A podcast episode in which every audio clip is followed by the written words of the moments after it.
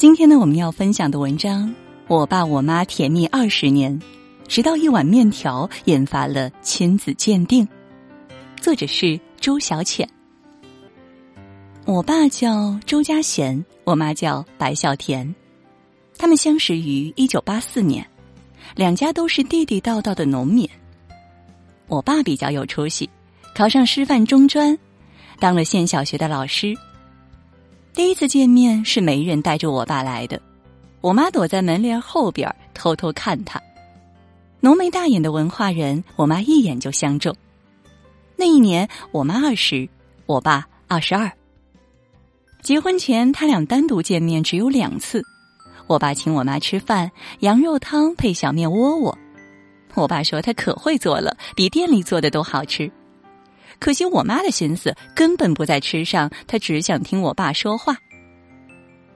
据我妈回忆，我爸一开口就是标准的普通话，没有一点我们老家的土克拉味儿，跟电台的广播员似的。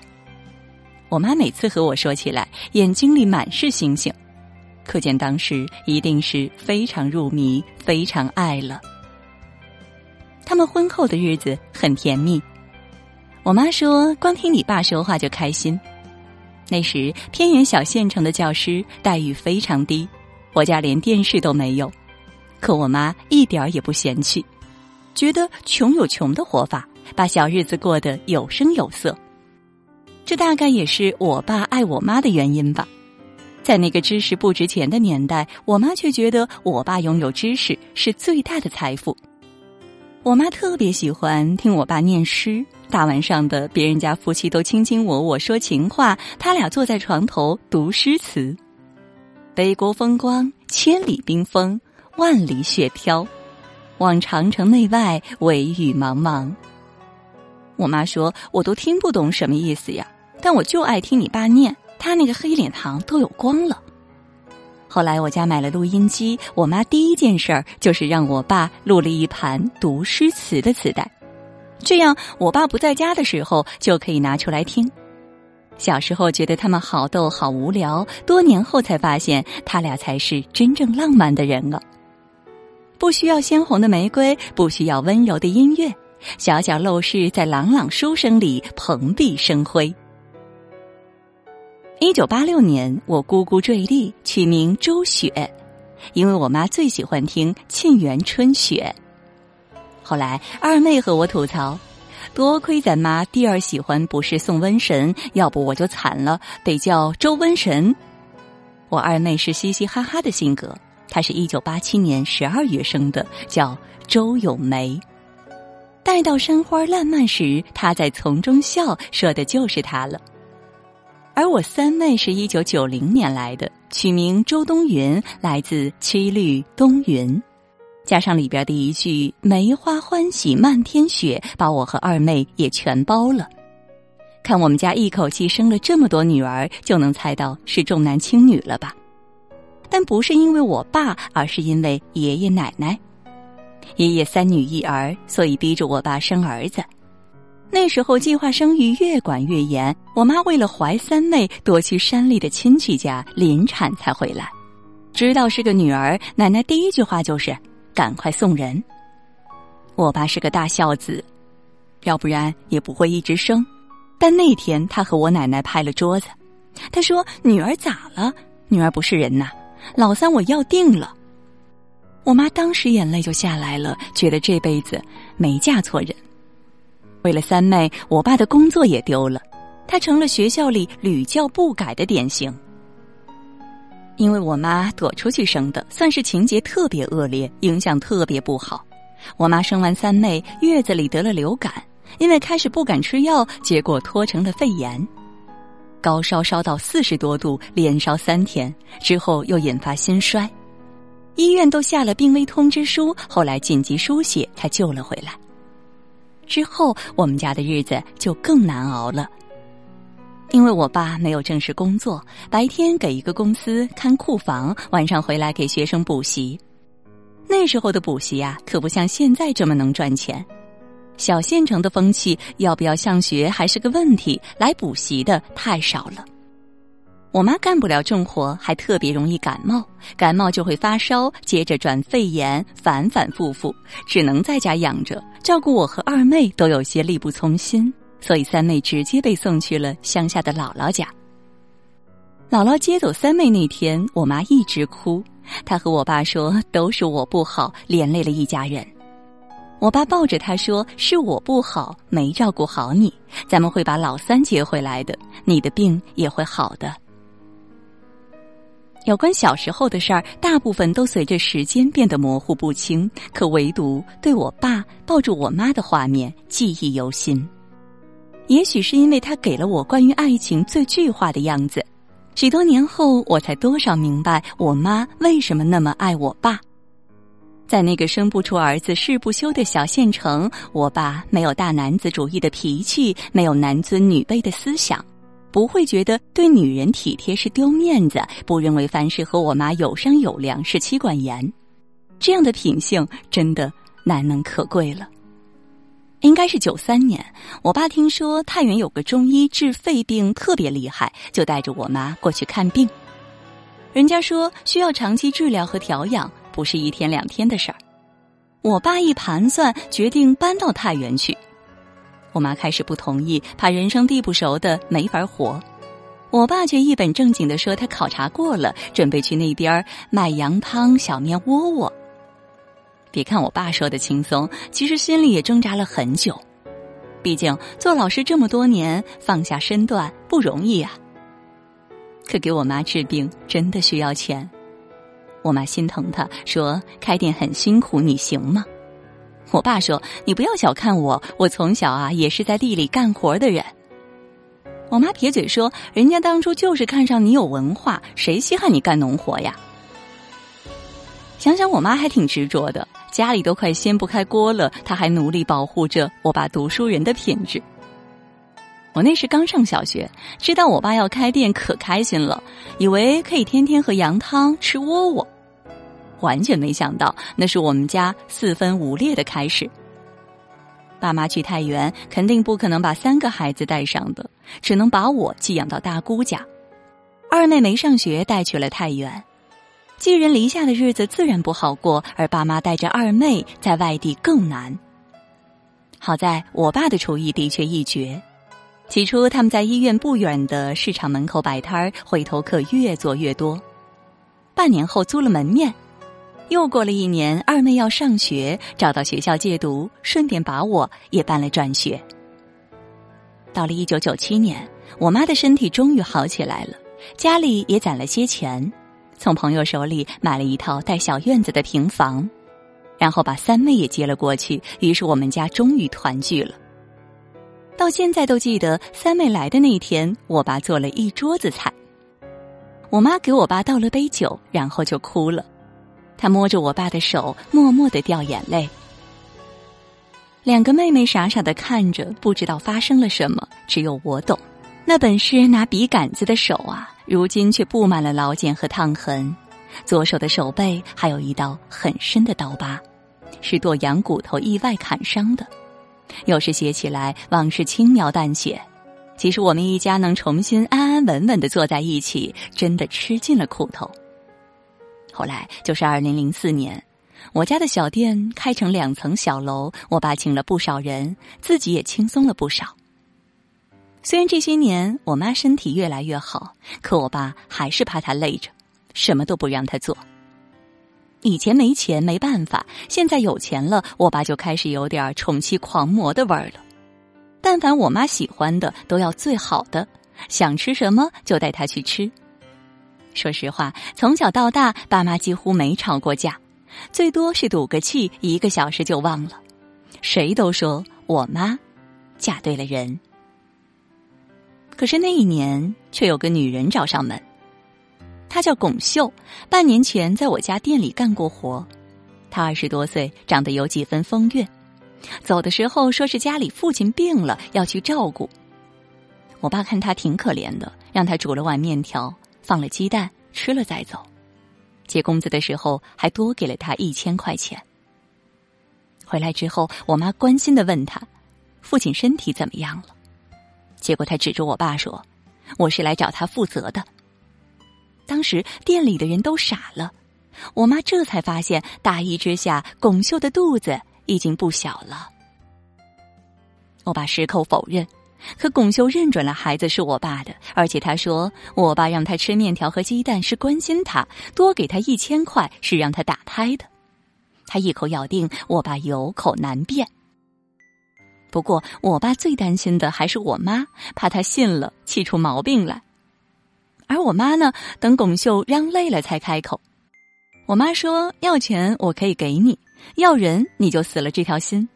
这孩子我们认了，但丑话说在前面，如果亲子鉴定血型对不上，你别怪我报警告你诈骗。”当时我不在现场，是店里的服务员和我说的，可能有点夸张啊，把我妈形容的气场两米八。巩秀被镇住了，闷了半天，哭出来。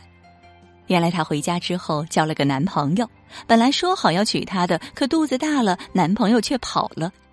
他思来想去，觉得我爸人好，就过来我家炸一下，没想到一眼就被我妈识破了。后来我问我妈：“你就没有怀疑我爸一下下吗？”我妈斩钉截铁的说：“没有。”我好奇了，问他为什么肯定呢？我妈说：“你小不知道，当初生下老三，你爷爷看我这个身体啊，估计是不能生了，逼着你爸和我离婚。你爸说我爱小田，这辈子除了小田，不可能有别的媳妇儿了。有这句话，我这辈子都不会怀疑他。再说了，将心比心，我要是巩秀，肯定是先私下找你爸解决，对不对？这大张旗鼓、唯恐天下不知的架势，摆明了是来泼脏水的呀。”我连呼厉害呀，妈妈英明。我妈小小得意的说：“我不英明，能看中你爸吗？”有时想想，他俩真是神仙般的爱情啊，笃定且珍惜着彼此，把普普通通的日子过出了风花雪月，过出了情深意长。可能是潜移默化的受了爸妈的影响，我想做教书育人的文化人。我在武昌读的大学。毕业回了太原，做了中学老师。最高兴的人是我妈，好像我爸教书育人的理想在我这里得到传承。那几年，我爸又开了一家门店，房子也前前后后买了四套，生活从容了许多。我们姐妹三个嫁人之后，我爸对赚钱也不那么上心了，毕竟孩子们成家立业，不用他操心。冬天，我爸会带着我妈去海南，那边气候对肺好，吹吹海风，吃吃海鲜，人生终于到了享清福的阶段。而我妈特别热衷给我爸买保健品，只要不太夸张、太智商税的东西，我都不拦着。我懂我妈，有种无以为报，只能瞎对你好的意思。而我爸呢，看破不说破，心甘情愿的陪他玩。有一次回家，我爸坐在沙发上看电视，脑袋上戴了个古怪的帽子，上面有两根天线，像个中老年天线宝宝，据说能吸收宇宙能量，保健大脑什么的。我忍不住哈哈大笑。我妈一本正经的说：“别笑，一会儿你妈该生气了。”嗨，他是真的好爱我妈呀。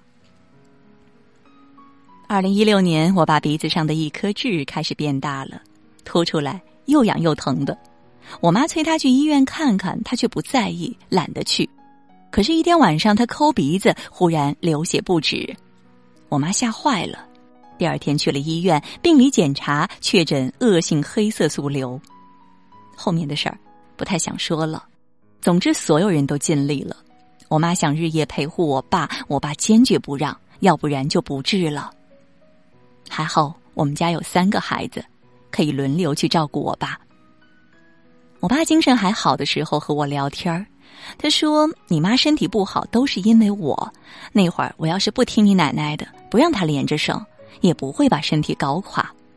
我想要好好照顾她一辈子，没想到会走在她前面。我心里扎的生疼，说能不能说点好听的？他苦笑一下说：是时候讲这些了。”你是家里的老大，爸爸只能难为你。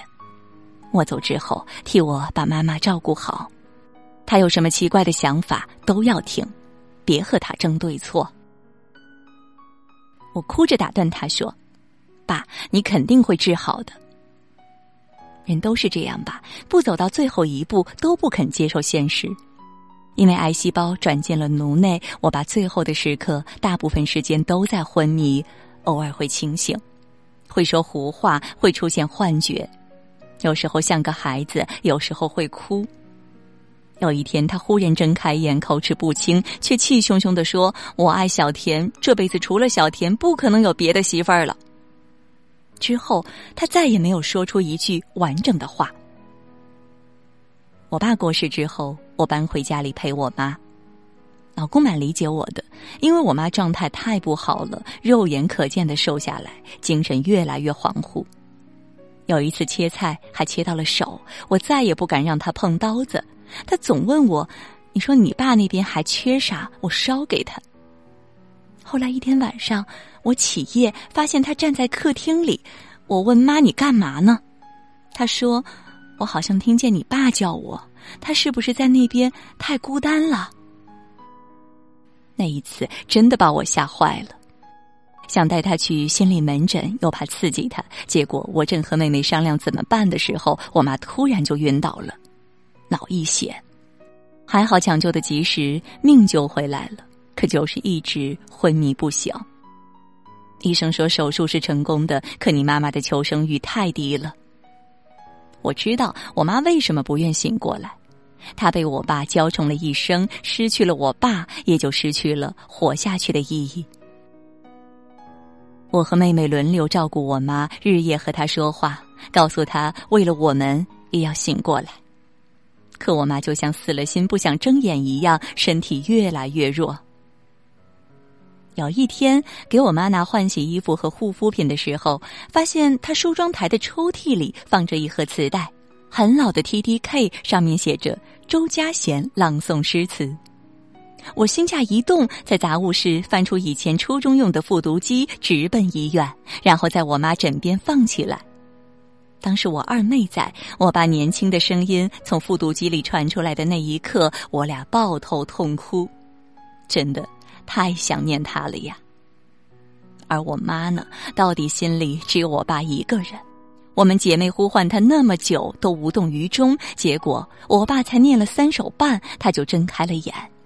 他迷迷糊糊的问：“老周，你回来了？”可是扭头看了眼枕边，他就掉了眼泪。现实惨白，清醒最难。他终究要接受这份残酷。疼爱了他一辈子的老周，再也回不来了。我老公帮我把那盘老磁带转成了光碟，又转成 M P 三，存进手机。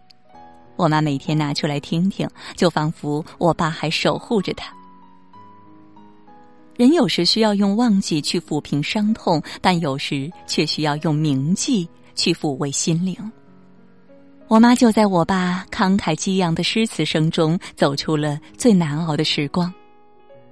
现在我妈好了很多，心情也慢慢开朗起来。每到寒假，我都会带她去海南，那是我爸交代的。我妈会和我讲，我爸夸过哪里的椰子最好喝，说过哪家的海鲜最新鲜。